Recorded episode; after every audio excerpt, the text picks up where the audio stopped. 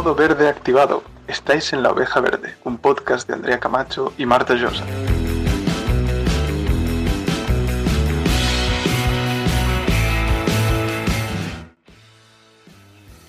Hola, bienvenidos y bienvenidas a un nuevo episodio donde tenemos a una invitada muy especial.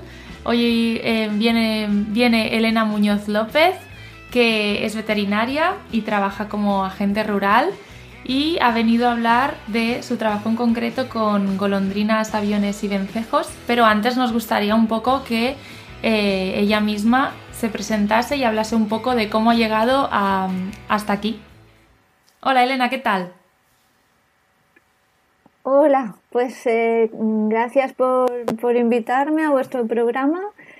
Eh, bueno, yo empecé, bueno, estudié veterinaria, estuve tiempo trabajando en la facultad y también trabajaba en un centro de, el centro de recuperación de la Generalitat de Torreferrusa y allí pues empecé a contactar con agentes rurales y pensé que era, que era una manera de ayudar a los animales y a la naturaleza y y me presenté a las oposiciones y hace un trabajo de agente rural en la comarca del Barcelonés ahora.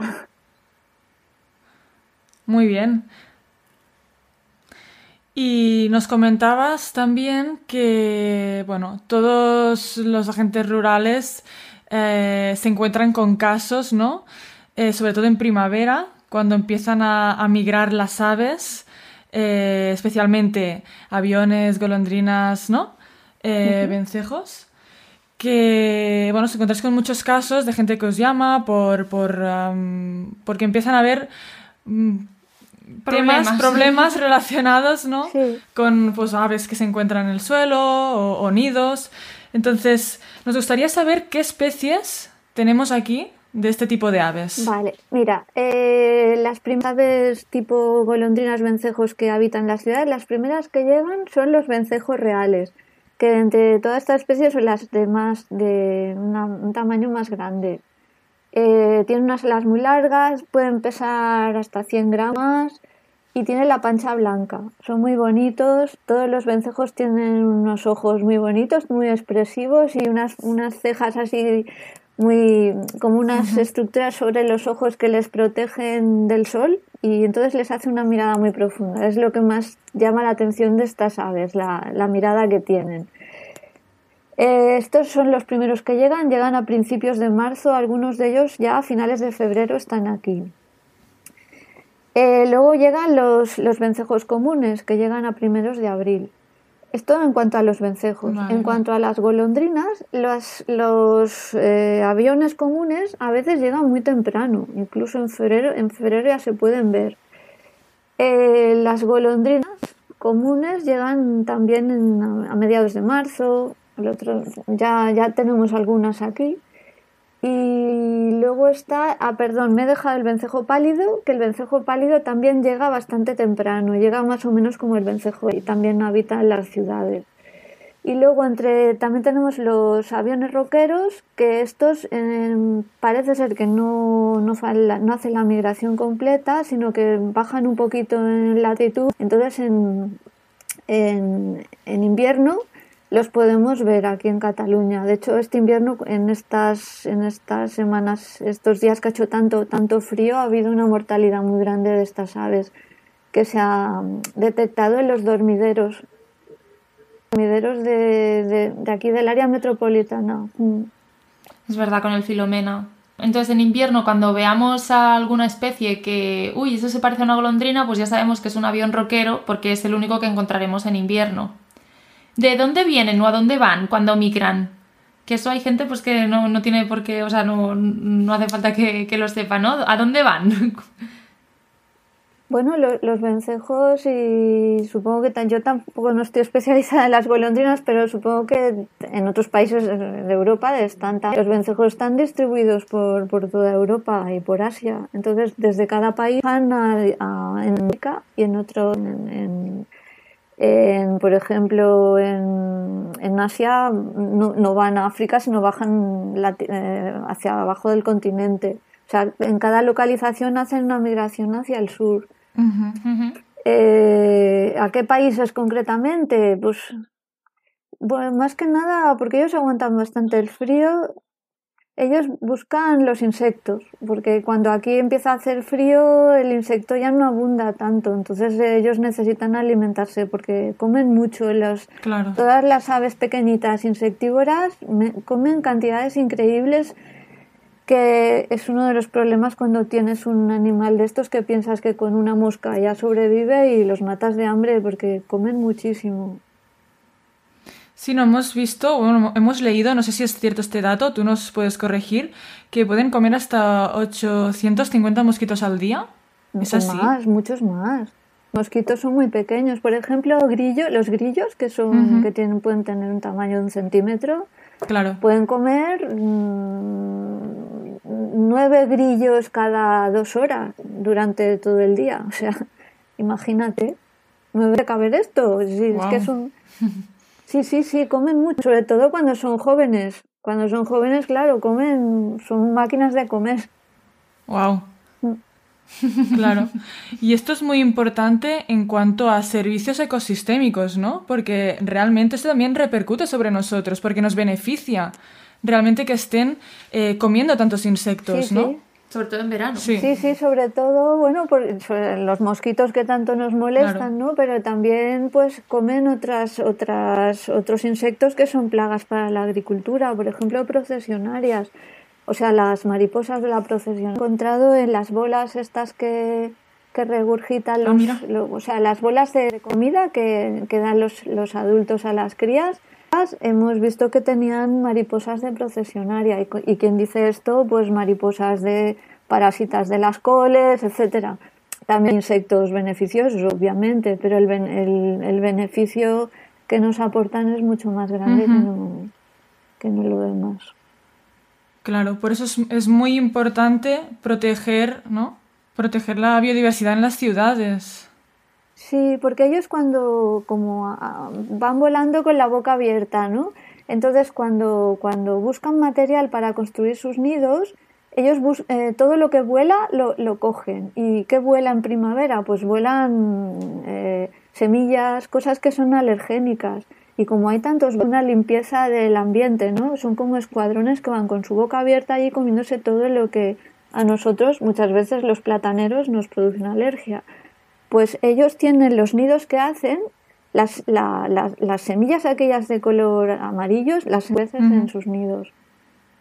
Por eso que es, es como, son como, como escuadrones de limpieza del, del ambiente, sí, sí.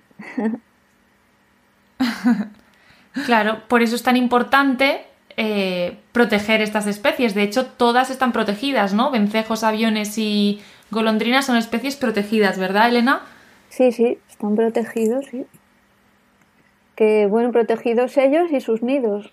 Por ley. Eso significa que sus nidos, la destrucción de los nidos, es un delito y conlleva multas eh, que podrían llegar a ser muy grandes, que depende de del conocimiento de, de los nidos, de las especies, de si sabe, de si conoce la ley o de cuántos nidos ha destruido, que pueden ser más o menos dinero, pero vaya que es un delito y está, Está y penado está por ley. penado por ley. Por eso es muy importante que yo creo que mucha gente en general se puede pensar que, que, mm, que tiene un nido en su casa y le molesta por los excrementos y lo destruye. Y, y cómo va a ser un delito destruir un nido en mi casa, pero lo es, porque es una especie protegida. Sí, sí. Claro, porque los nidos, ¿dónde suelen estar?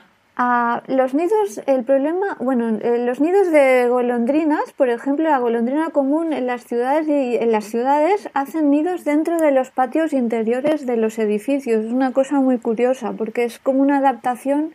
Ellas en los pueblos estaban en porches, en escuadras, pero cada vez más las casas de los pueblos son herméticas, ya no existen aquellas zonas abiertas donde ellas podían entrar y han hecho como una adaptación. Entonces las hemos empezado a encontrar dentro de los patios interiores, que es muy curioso. Ellas entran por los, aquellas especies de estructuras con, con vidrio, Wow. están abiertas y buscan aquel, aquel piso donde menos actividad hay y hacen un, un nido allí. Sí, sí. Eso es la golondrina común. Las golondrinas, los aviones, hacen nidos debajo de las repisas de, en el exterior de las casas. Casas que tengan repisas pequeñas como pequeños tejadillos, ponen el nido debajo. Y esos son nidos que se ven, nidos que dice, aquí hay un nido.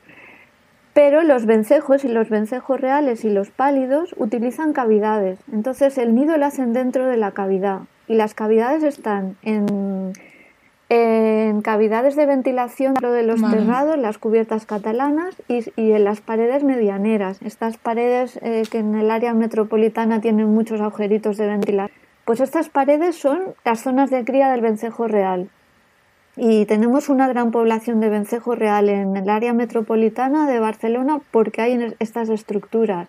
Y es como un tesoro que tenemos aquí y que se habría de preservar.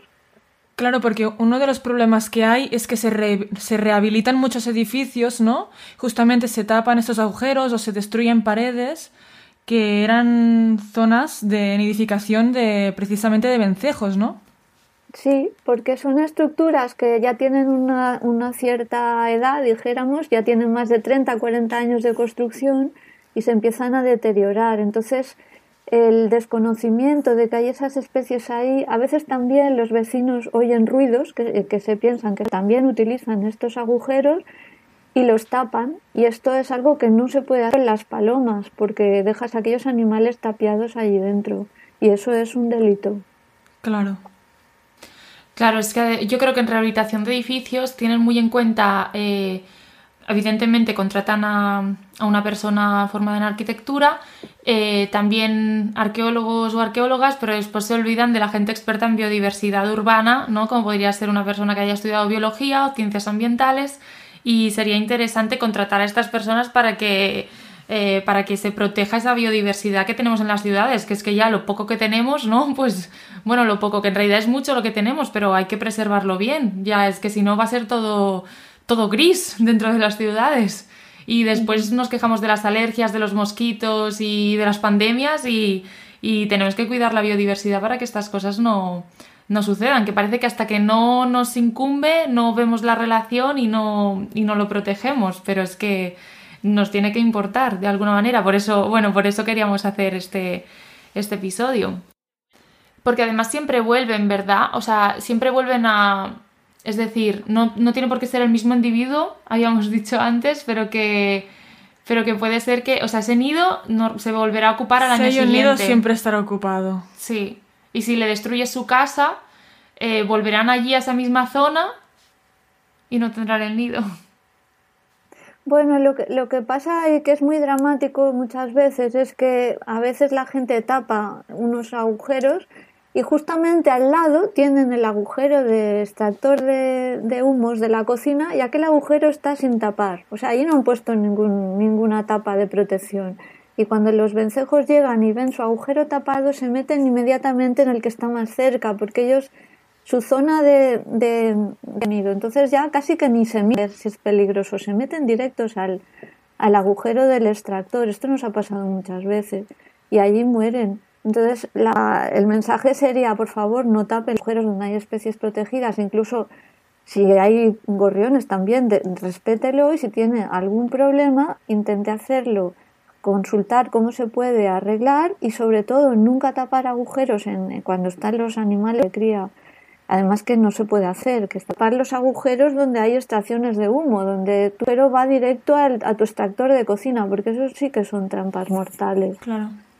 Eh, a nosotras, bueno, siempre nos gusta hablar un poco de qué, podemos hacer nosotras, ¿no? En general, eh, las personas para, pues, para remediar ciertas problemáticas o para pues, poner su granito de arena. En este caso, tú nos cuentas esto, no tapar los agujeros, muy importante, pedir ayuda o asesoramiento si tenemos alguna molestia. Y en el caso de que nos encontrásemos un pollo o un adulto en el suelo de alguna de estas especies, ¿qué deberíamos de hacer?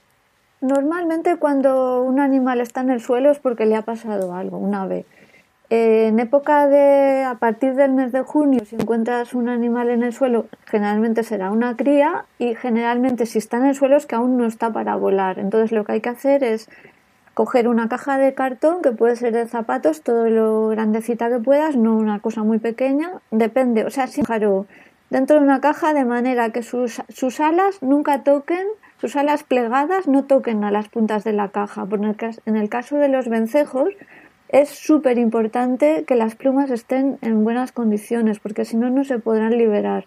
Si están dobladas o rotas, ese animal es irrecuperable.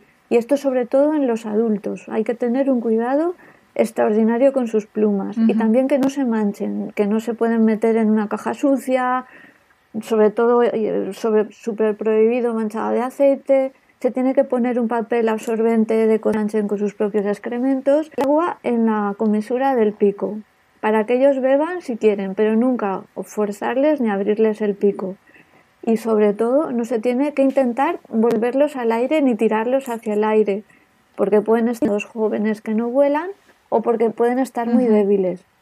Lo ideal es darles una caja de cartón con agujeros en la tapa para que haya ventilación y un papel absorbente en la base. Darles un poquito de agua si se puede y llamar al 112 para que, para que nos digan qué podemos hacer con aquel animal mucho mejor que se encarguen de desde el 112. Exacto. Sí, sobre todo esto, no darles de comer y sobre todo no darles pan ni nada de esto. No, sobre porque todo. son insectívoras. Porque nos hemos encontrado, yo he, recogido vencejos de color amarillo y naranja, porque los habían tenido en casa dándoles pastas de, pasta de cría, con unas plumas totalmente ya, bueno, animales irrecuperables. Y es muy triste no se hace por mal, pero se hace totalmente desde el desconocimiento. Es mucho mejor eh, llamar al 112, que se hagan cargo. Si no se hacen cargo, es mejor contactar con alguien, con alguien que sepa, con, una, con un experto o experta para que te dé todas las indicaciones necesarias y darle de comer grillos y tenebrios, ¿verdad? Porque son insectívoras y eso es lo que hemos escuchado siempre, grillos y tenebrios.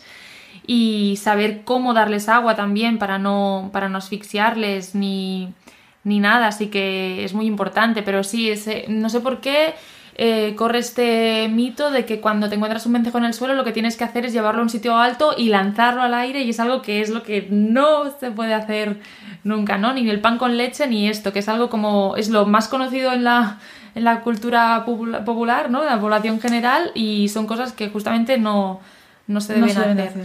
Y podríamos aprovechar este año porque el vencejo es el ave del año de, por la Sociedad Española de Ornitología.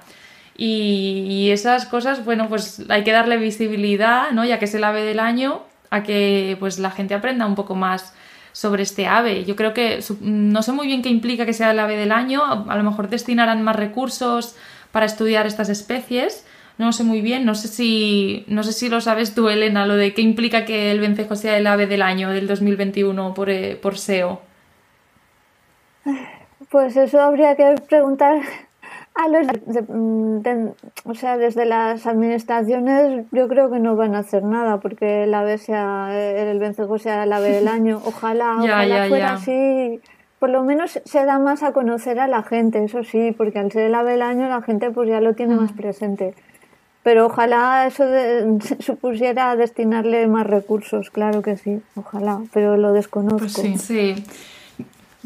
Yo he visto en algunos edificios públicos, o bueno, no sé si era, bueno, en alguna universidad creo que era que habían instalado como alguna, eh, algún mecanismo de limpieza muy fácil, muy sencillo en los edificios para que los problemas que había con los excrementos, eh, pues solucionarlo. Es decir, que se puede Em, se puede hacer algo si tenemos una colonia de golondrinas en ese edificio y tenemos un problema con los excrementos, que soluciones hay, que no hace falta que estén las golondrinas o no estén para solucionarlo, sino que, em, que puede haber como un sistema de, no sé si era como unas mangueras, bueno, mangueras entre comillas instaladas en, en las paredes de los edificios para poder limpiar esa pared de manera Mm, no sé, bueno, medio automática, ¿no? De decir, bueno, pues ahora que salgan chorritos de agua para limpiar la pared, algo así era. Esas son cosas, medidas que se pueden hacer, supongo, en estos edificios con, para solucionar este problema, porque em, nos dan, nos solucionan otros diferentes, ¿no? Como por ejemplo evitan la propagación de, de enfermedades, ¿no? Gracias a que se comen tantos insectos. Así que para poder tenerlo todo, pues que existen estas medidas y darlas a conocer. Sí, es muy importante que alguien asesore estas medidas porque a veces se ponen repisas debajo de los nidos y se ponen tan cerca que lo que haces es que mm, facilitas a los depredadores que depreden a las crías. Las repisas para rentos tienen que estar a una distancia del nido para que ningún depredador pueda acceder desde allí. Y luego esto que decías, ¿tú hay alguna empresa que sí que hace como unas especies de, de, repisas que van también con el agua de, que viene de los tejados? Y el tema del agua es tan importante porque oí una empresa de Sevilla que estaban haciendo como paredes verticales con, con jardines y agua integrada y eso, eso sí que favorece la biodiversidad. Es una pasada porque además al haber más insectos también favorece indirectamente a, estas otras especies. Pero el tema del agua sería súper importante eh, favorecerlo también. Pues qué bien. Pues sí. Pues más o menos creo que hemos hablado de todo lo que queríamos hablar. Sí, yo creo que hemos aprendido mucho, tanto nosotras como todas las personas que, que nos escuchen y sobre todo que ahora que viene esta época donde empezaremos a ver cada vez más y más ah, aviones, golondrinas y vencejos, pues tenemos esta información y sabremos qué hacer si, si, nos encontramos un nido o un animal en el suelo. Sí, o si vemos que alguien destruye un nido, sabremos decirle, oye, eso es delito y podríamos informarle. Así que muchísimas gracias, Elena, por, venir a nuestro programa. Y, bueno, encantada de conocerte, de verdad. Muchas gracias. Muchas gracias. Muchas gracias a vosotras, encantada. Adiós.